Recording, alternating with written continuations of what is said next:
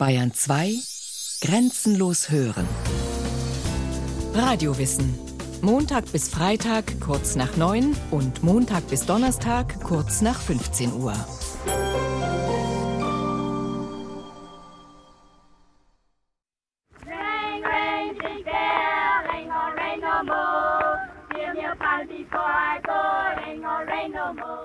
Sie waren eine schöne Familie. Die Söhne groß und gut aussehend, die Töchter ausgesprochen hübsch, alle prächtig gewachsen und für ihr Alter sehr gut entwickelt. Allerdings, Sir Thomas Vermögenslage hatte nicht nur durch die Verschwendungssucht seines ältesten Sohnes, sondern auch durch kürzlich erlittene Verluste aus seinen westindischen Besitzungen einigermaßen gelitten. Sir Thomas aus Jane Austens Roman Mansfield Park ist eine typische Figur der englischen Gesellschaft des 18. und frühen 19. Jahrhunderts. Er lebt von den Einkünften aus seinen Plantagen in der Karibik. Aber darüber wird in der gehobenen Gesellschaft nie gesprochen. Er ist vermögend, aber die Quelle des Reichtums bleibt im Dunkeln.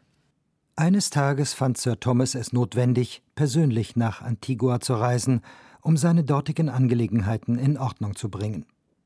Er nahm seinen ältesten Sohn mit, den er auf diese Weise von einigen höchst unerwünschten Freunden loszumachen hoffte.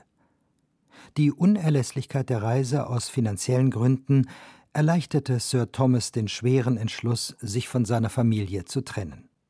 Wie es auf der Plantage aussieht, wird nicht berichtet. Sir Thomas erzählt auch nichts darüber, als er zurückkommt. Es interessiert weder ihn noch seine Familie. Schließlich kommt es nur auf die Bilanzen an. Seine Geschäfte in Antigua hatten sich rasch zum Guten gewendet. Jetzt kam er geradewegs aus Liverpool.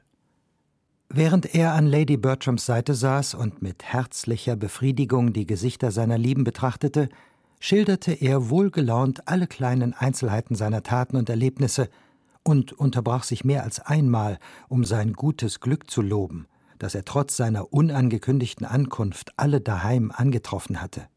Kein Wort von den Sklaven, die unter unmenschlichen Bedingungen auf den Plantagen schuften müssen.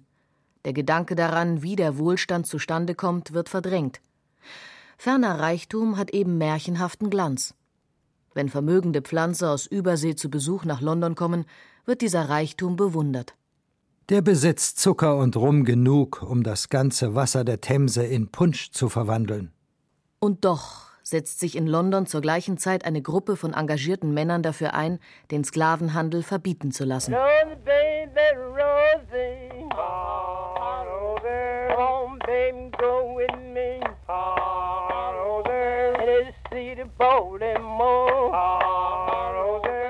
Der Kampf gegen die Sklaverei dauert Jahrhunderte. Allein vom ersten englischen Gerichtsurteil bis zur Verfassungsänderung der USA vergehen 100 Jahre von 1765 bis 1865. In der ersten Phase wird der Sklavenhandel bekämpft, in der zweiten die Sklaverei selbst. Im Kampf gegen den Sklavenhandel spielt England die führende Rolle. Allerdings der Ruhm, die Sklaverei schon von Anfang an als unmenschlich angeprangert zu haben, gebührt einer kleinen religiösen Gruppe, den Quäkern in Philadelphia. Wir haben kein Recht, einen Schwarzen als Sklaven zu halten. So steht es in der Protestschrift von Germantown aus dem Jahr 1688. Es bleibt nicht bei schriftlichen Bekundungen. Die Quäker dulden niemanden in ihren Reihen, der am Sklavenhandel beteiligt ist. Damit sind sie, was die Menschenrechte betrifft, dem Rest der Welt weit voraus. Noch hundert Jahre später, in der amerikanischen Verfassung von 1787, kommt das Wort Sklaverei gar nicht vor. Das Eigentumsrecht der Sklavenhalter wird nicht in Frage gestellt. In Artikel 4 heißt es, in vorsichtiger Umschreibung Niemand, der in einem Einzelstaat nach dessen Gesetzen zu Dienst und Arbeit verpflichtet ist und in einen anderen Bundesstaat flieht, darf aufgrund dort geltender Gesetze von dieser Dienst- und Arbeitspflicht befreit werden. Er ist vielmehr, auf Verlangen desjenigen, dem er zu Dienst und Arbeit verpflichtet ist, auszuliefern. Das heißt, die Quäker können sich mit ihren Ideen von 1688 nicht durchsetzen. Die große und letzten Endes erfolgreiche Bewegung zugunsten der Sklavenbefreiung beginnt in England. Ihre Geburtsstunde schlägt im Jahr 1765. Oh, I had oh, five years one time. Oh, I had five years one time. Der junge Beamte Granville Sharp, Mitglied der methodistischen Kirche, sieht einen schwerkranken schwarzen Sklaven, der auf einer Londoner Straße am Boden liegt. Er nimmt sich seiner an und pflegt ihn monatelang gesund. Als der Sklave wieder aufstehen kann und sich vors Haus wagt, versuchen die Häscher seines alten Besitzers, ihn zu entführen. Granville Sharp kommt rechtzeitig hinzu und macht einen solchen Aufstand, dass der empörte Eigentümer ihn vor Gericht verklagt. Als er merkt, dass der Richter nicht auf seiner Seite steht, zieht er die Klage zurück. Granville Sharp aber macht sich trotzdem die Mühe, eine rechtliche Begründung für die Befreiung von Sklaven auszuarbeiten, die im Gefolge ihrer Herrschaft nach England gekommen sind. Das spricht sich herum, und er stellt von da an sein Leben in den Dienst entlaufener Sklaven. Sein größter Erfolg ist der Fall James Somerset. Der junge Schwarze hatte Schutz bei ihm gesucht. Diesmal ist es Granville Sharp, der für seinen Schützling vor Gericht zieht. Der Richter, William Earl of Mansfield, Jane Austens Roman heißt also nicht zufällig Mansfield Park, fällt ein aufsehenerregendes Urteil. Die Sklaverei ist ein naturwidriger Zustand, der in England nicht gültig sein kann, der weder durch moralische noch politische Gründe gerechtfertigt werden kann. Es sei denn, es gäbe ein Gesetz aus alter Zeit, das uns dazu zwänge, sie zu ertragen. Doch ein solches Gesetz existiert nicht in England, und deshalb muss James Somerset freigelassen werden. Mit diesem Urteil vom 22. Juni 1772 macht William Mansfield Geschichte. Zum ersten Mal wird der Sklavenhandel für ungesetzlich erklärt. Vielleicht wird Richter Mansfield anschließend unter Druck gesetzt, denn elf Jahre später entscheidet er zugunsten eines Kapitäns, der 123 kranke Sklaven hat über Bord werfen lassen, nur um die Versicherungssumme zu kassieren. Dieses Urteil ist der Anlass zur Gründung der ersten Bewegung zugunsten der Sklaven. Die Gesellschaft zur Abschaffung des Sklavenhandels macht es sich zur Aufgabe, die Öffentlichkeit über die Verbrechen zu informieren, die an Bord der englischen Schiffe begangen werden, und ein Gesetz durchzusetzen, das den Sklavenhandel verbietet. London am 13. Mai 1787 Zwei Männer sind es, die die Aktivitäten der Gesellschaft zur Abschaffung des Sklavenhandels steuern. Der Geistliche Thomas Clarkson und der Parlamentsabgeordnete William Wilberforce. Wilberforce ist dafür zuständig, Gesetzesentwürfe zu formulieren und ständige politische Arbeit im Unterhaus zu leisten. Clarkson sammelt mit unermüdlichem Eifer Zeugenaussagen von Matrosen und Offizieren, die auf Schiffen des Sklavenhandels gedient haben. Ein unendlich mühsames Unternehmen. Thomas Clarkson reibt sich auf im Dienst der guten Sache. Er fährt hin und her zwischen Liverpool und Bristol, geht in die Spelunken der Seeleute und zu den Schlafstellen der Matrosen. Selten hat einer den Mut, sich als Zeuge zur Verfügung zu stellen, und wenn, dann wird ihm dieser Mut von den Agenten der Reedereien durch Schweigegeld wieder abgekauft. Geschmiert wird auch an höherer Stelle. Clarksons Tagebuch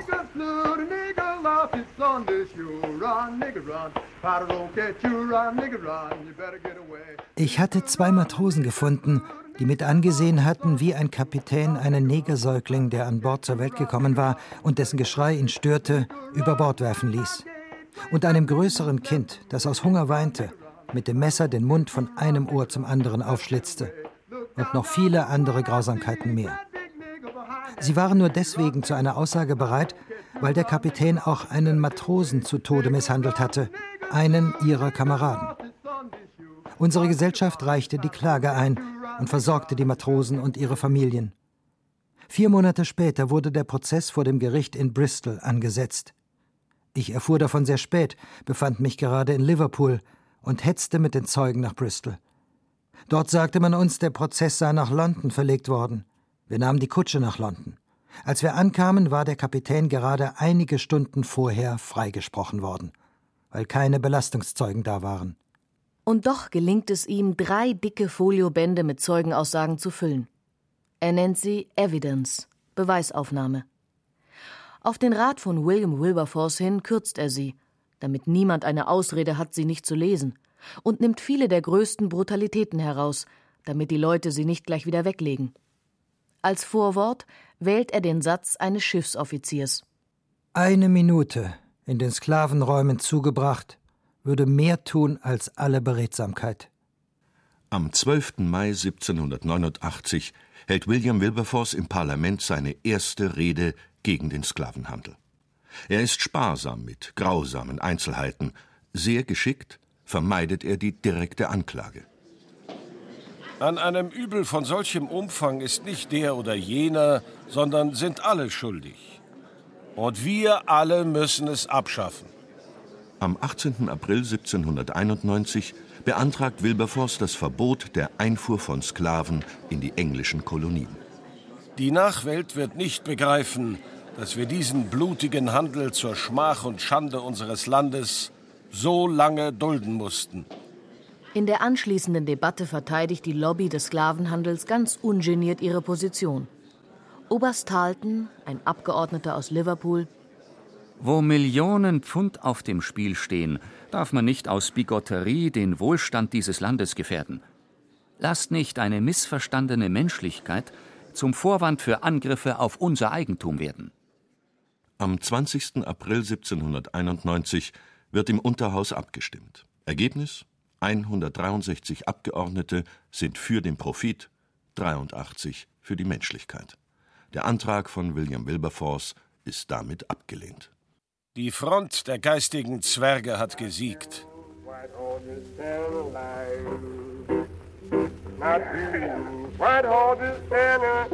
Jetzt aber geschieht etwas, das Clarkson und Wilberforce nicht erwartet haben.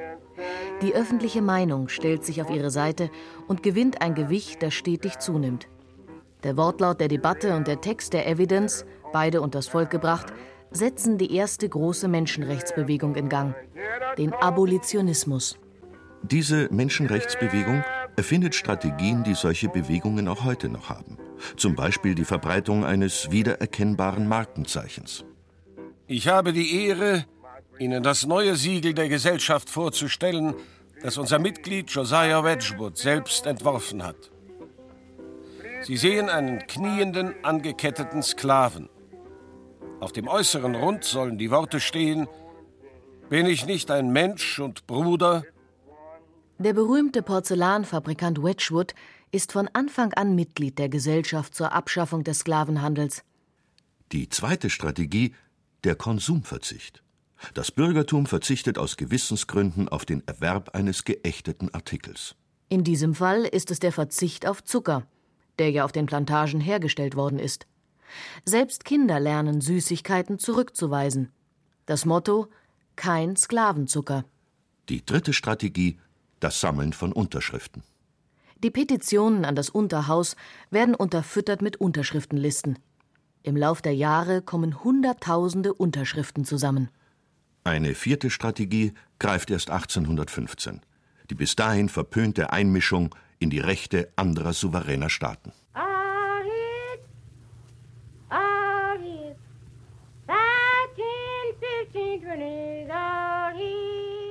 Der Wiener Kongress hat in der Nachwelt einen schlechten Ruf, weil er die Interessen der regierenden Herrscherhäuser mehr verfolgte als die Interessen der Völker. Doch in einem Punkt hat er sich verdient gemacht. Die wichtigsten europäischen Mächte verurteilten, auf Antrag Englands, Piraterie und Sklavenhandel. Am 9. Juli 1815 wird, zum ersten Mal in der Geschichte, eine internationale Erklärung unterzeichnet, deren Zweck nicht der Nutzen einiger Nationen ist, sondern ein humanitäres Ziel, das sich der Aufklärung verdankt.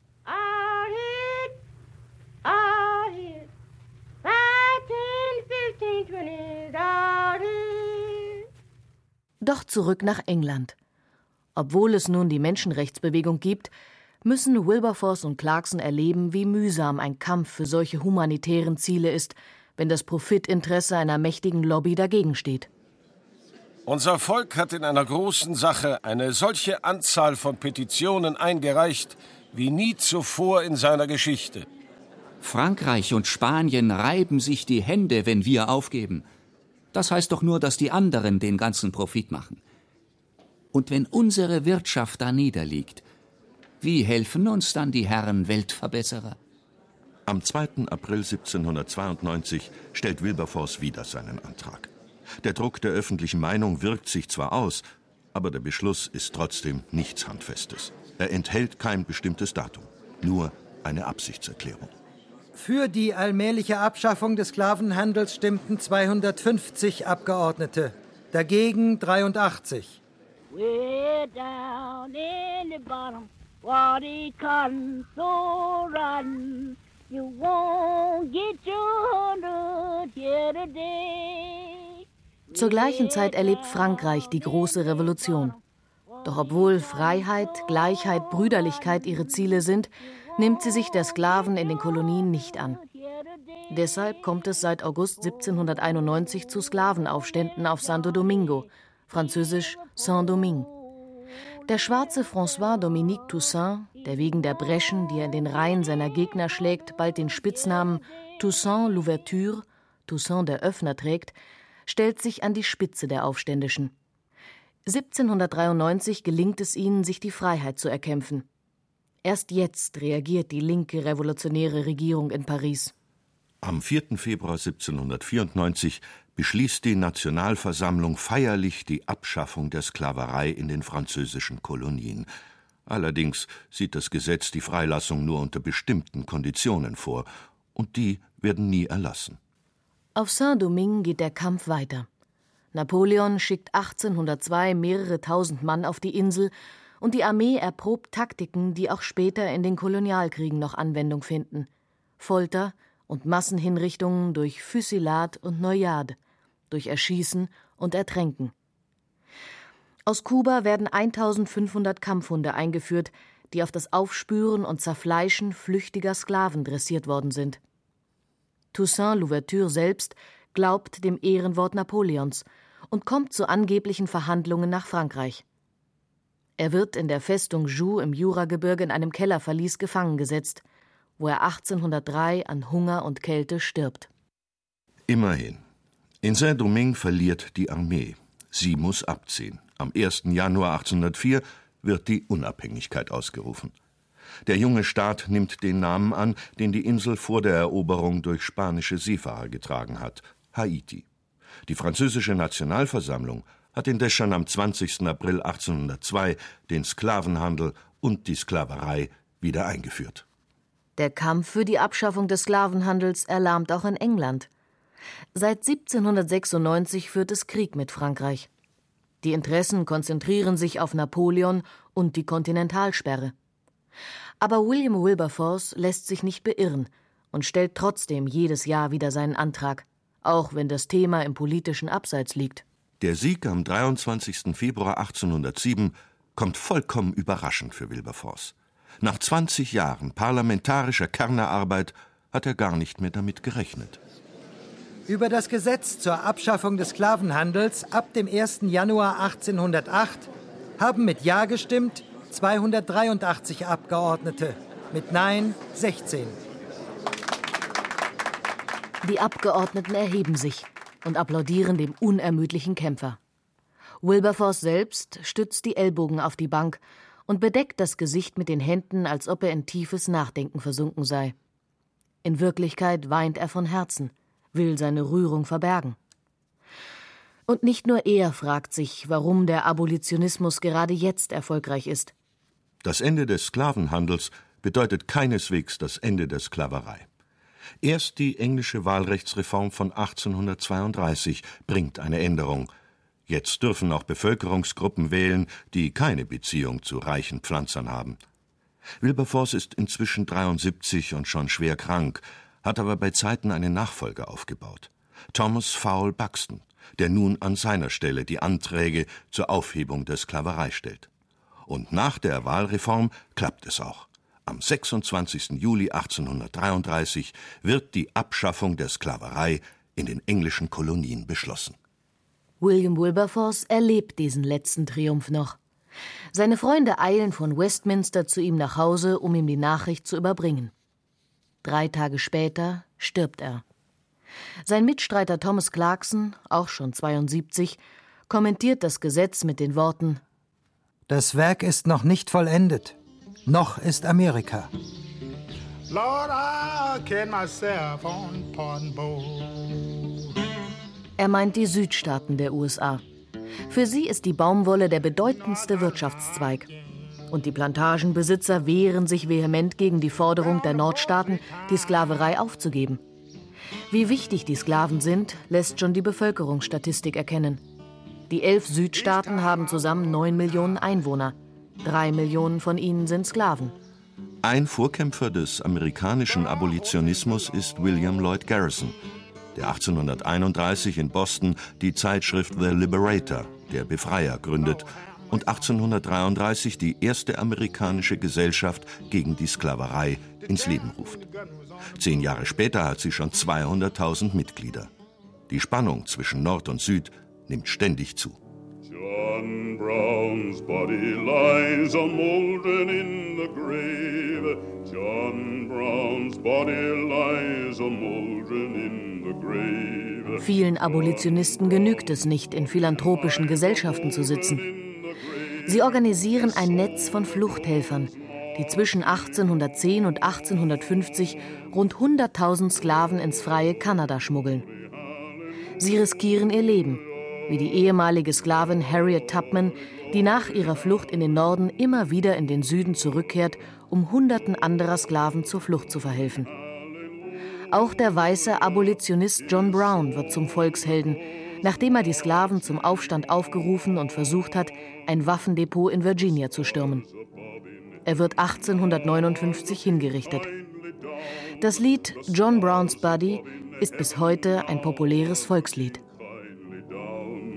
The stars above in heaven now are looking kindly down on the grave of old John Brown. Am 6. November 1860 wird Abraham Lincoln zum Präsidenten gewählt. Er ist zwar ein Gegner der Sklaverei, doch die Einheit der Union liegt ihm noch mehr am Herzen. Er betont in seiner Antrittsrede Mann und Frau können geschieden werden. Sie können einander aus den Augen gehen und sich so weit voneinander entfernen, dass sie sich nicht mehr erreichen. Aber die Teile unseres Landes können das nicht. Doch die Gegensätze sind nicht mehr zu überbrücken.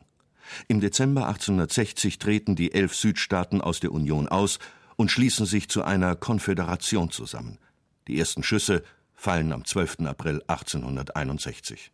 Es folgen vier Jahre Bürgerkrieg, in denen der Süden, militärisch viel beweglicher, zunächst große Erfolge erzielt, obwohl er weniger Einwohner hat und der industriellen Wirtschaftskraft des Nordens deutlich unterlegen ist.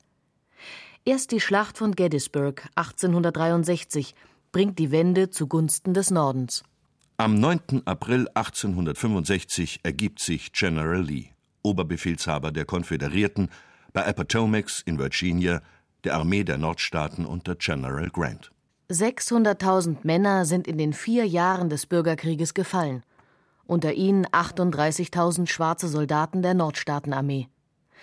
Der Kongress hat schon im Januar 1865, noch vor Ende des Krieges, den Zusatzartikel 13 zur Verfassung der Vereinigten Staaten beschlossen. Weder Sklaverei noch Zwangsdienstbarkeit darf, außer als Strafe für ein Verbrechen, dessen die betreffende Person in einem ordentlichen Verfahren für schuldig befunden worden ist, in den Vereinigten Staaten oder in irgendeinem ihrer Gerichtsbarkeit unterstehenden Gebiet bestehen. In Kraft tritt der Artikel erst am 18. Dezember 1865. Doch das hat Abraham Lincoln nicht mehr erlebt. Nur fünf Tage nach der Kapitulation von General Lee wird er von einem fanatischen Südstaatler ermordet.